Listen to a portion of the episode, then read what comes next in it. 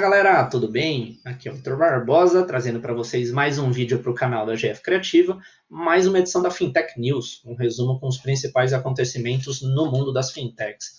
E mais uma semana bem agitada, como foram as últimas edições da Fintech News.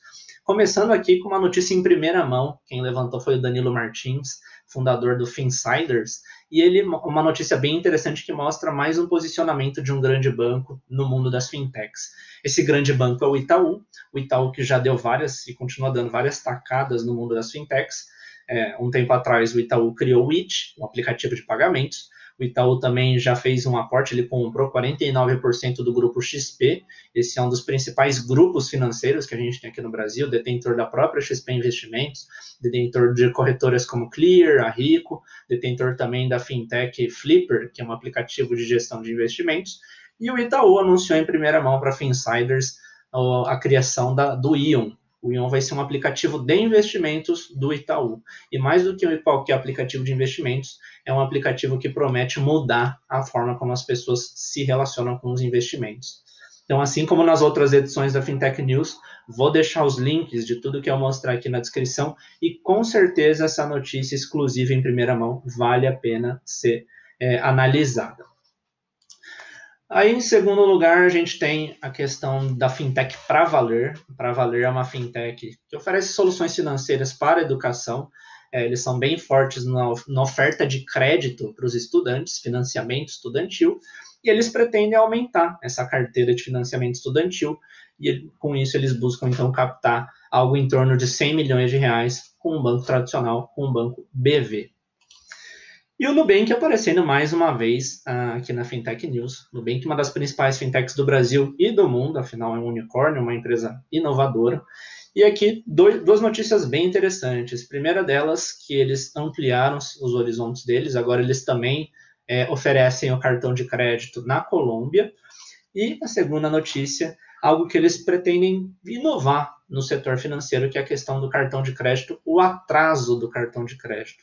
Hoje, quando você atrasa o cartão de crédito, o mais comum é você entrar no rotativo. Você vai pagando o mínimo e vai pagando de pouquinho em pouquinho. O problema do rotativo é que ele tem, se não há, uma das maiores taxas de juros no mercado. Então, você é muito penalizado pelos juros. A ideia do Nubank é acabar com esse rotativo e oferecer sempre para os clientes a opção ou deles pegarem um crédito, um valor emprestado, uma, como se fosse um empréstimo pessoal, ou o, o que eles mais estão caminhando é oferecer o parcelamento da fatura em até 12 vezes. Então, é, são duas linhas de crédito que têm taxas de juros bem abaixo do que é o padrão cobrado no rotativo. Aqui é o Fintech Cora. A Cora é uma conta digital voltada para empresas, mais especificamente para as pequenas e médias empresas. Eles já recentemente tinham captado um aporte da Kazakh Ventures e eles acabaram de anunciar o lançamento do cartão com bandeira Visa. Então, até então, a fintech já existia como conta digital, mas ainda não tinha o cartão físico. A partir de agora, a fintech tem um cartão com bandeira Visa e passa a ser uma solução ainda mais completa para as pequenas e médias empresas. Aqui, mais um caso envolvendo um grande banco, mais um caso, vamos dizer assim, uma novela não tão positiva, mas que está acabando com um final feliz. Então a gente viu o caso do Itaú, o Itaú que está dando uma atacada com a criação de uma nova fintech. O Bradesco, que também já criou fintechs, o Bradesco ele é o detentor da Ágora, o Bradesco também criou a, a, o Next, que é um banco digital, e mais recentemente o Bradesco inclusive anunciou o desmembramento do Next, e o Bradesco, já há algum tempo, ele entrou num processo contra o aplicativo Guia Bolso. Guia Bolso é uma fintech de gestão financeira pessoal. Ele tem uma característica muito interessante de você poder puxar dados automaticamente das suas contas bancárias. Então, na hora de controlar seus gastos e suas receitas, uma vez que você dá essa integração com o banco, você já podia puxar automaticamente. E no primeiro momento, o Bradesco não gostava disso, ele entrou com uma acusação de ser uma prática anticompetitiva, mas os usuários cada vez mais foram pressionando por querer essa integração. O usuário do Guia Bolso queria puxar os dados do Bradesco para ver lá no aplicativo. E muitas vezes o Bradesco estava dificultando essa integração. E o Bradesco anunciou, no final das contas, um acordo com o CAD para encerrar essa investigação, e mais do que isso, ele vai ter que pagar 23,8 milhões de reais e parar de dificultar o acesso aos dados para os clientes que pedirem é, essa integração Guia Bolso Bradesco. Então, para os usuários do Guia Bolso e até para o movimento fintech e open banking, algo bem interessante. Aqui, mais um grande banco também, ele não está entre os cinco maiores, mas também um, um, banco de destaque, que é o Banco Pan. Eles anunciaram uma parceria com a fintech Cellcoin, com os agentes da Cellcoin. A Cellcoin é muito utilizada para microempreendedores e fintechs. É um aplicativo de pagamentos, você consegue fazer é, recargas de celular, uma série de funções, e a partir de agora há uma nova parceria Banco Pan e Cellcoin. Aqui algo interessante também envolvendo um banco digital, o Banco C6. Ele tem a conta digital tanto pessoa física quanto pessoa jurídica. Hoje ele oferece já investimentos, só que são investimentos de renda fixa ou de fundos de investimentos, e o banco anunciou que vai oferecer também agora títulos de renda variável. Então, por meio do aplicativo do C6, você vai conseguir comprar ações, fundos imobiliários, ETFs, BDRs, algo que até então não era disponibilizado na, nesse banco digital. Aqui uma notícia muito importante envolvendo um dos principais personagens do mundo financeiro, um dos grandes regulamentadores, que é a Comissão de Valores Mobiliários, a CVM.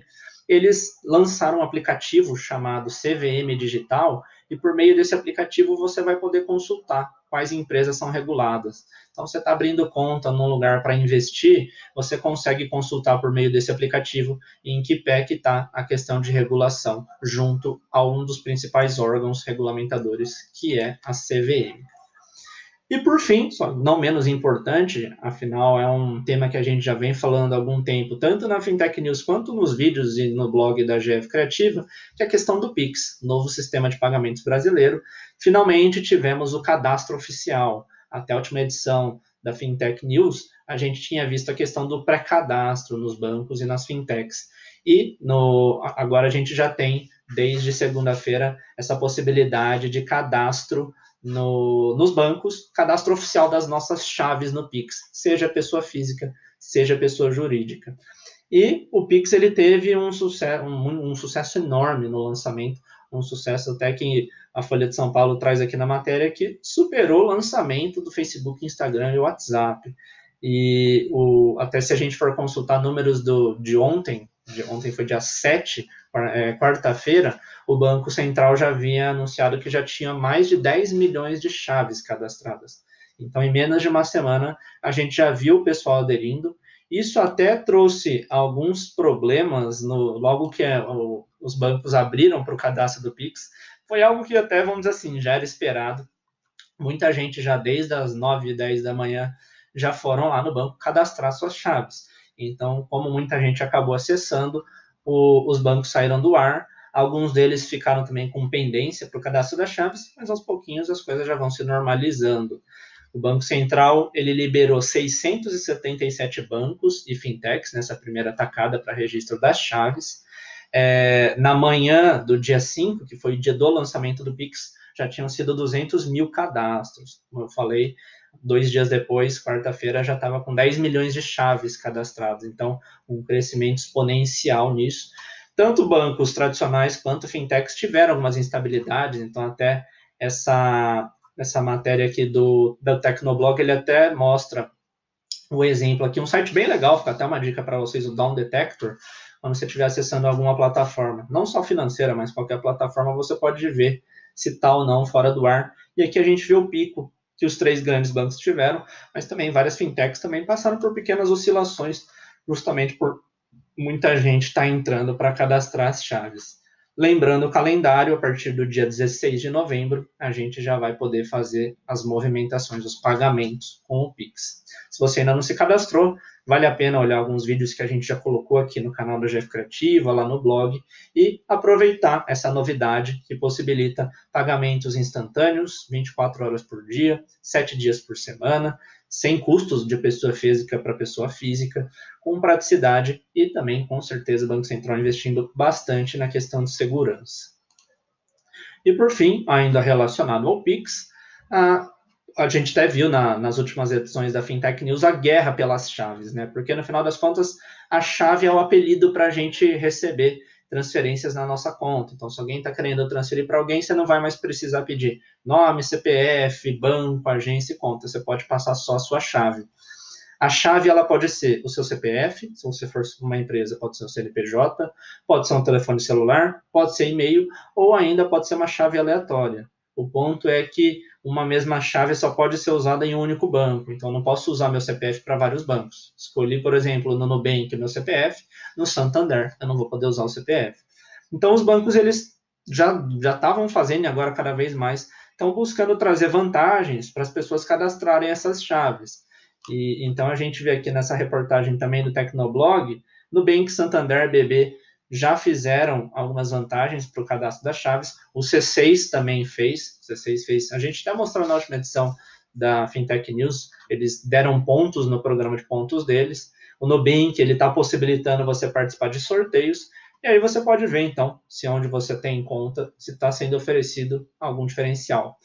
Nubank, Banco do Brasil e Santander estão sorteando prêmios, aí varia o valor em função do número de chaves, e o C6, como eu comentei, concedendo pontos no programa deles, que é o Atlas. Então, vale a pena, caso você ainda não tenha se cadastrado e tem conta em alguma dessas, desses bancos, dessas plataformas, vale a pena efetivar o cadastro e, por que não, quem sabe, concorrer a um prêmio bem interessante. Né? Nubank, 370 mil reais em prêmios, aí você pode consultar tanto no site do Nubank quanto nessa matéria os dados. É, o Banco do Brasil, 600 mil reais, também vale a pena consultar as condições. E o Santander, dois prêmios de um milhão. Então é isso, gente. Mais uma semana muito agitada no mundo das fintechs, muita coisa bacana acontecendo. Não esquece de deixar o seu like, se inscrever no canal, clica no sininho também para o YouTube te avisar quando tiver vídeo novo aqui. E a gente se vê então no próximo vídeo. Um abraço a todos.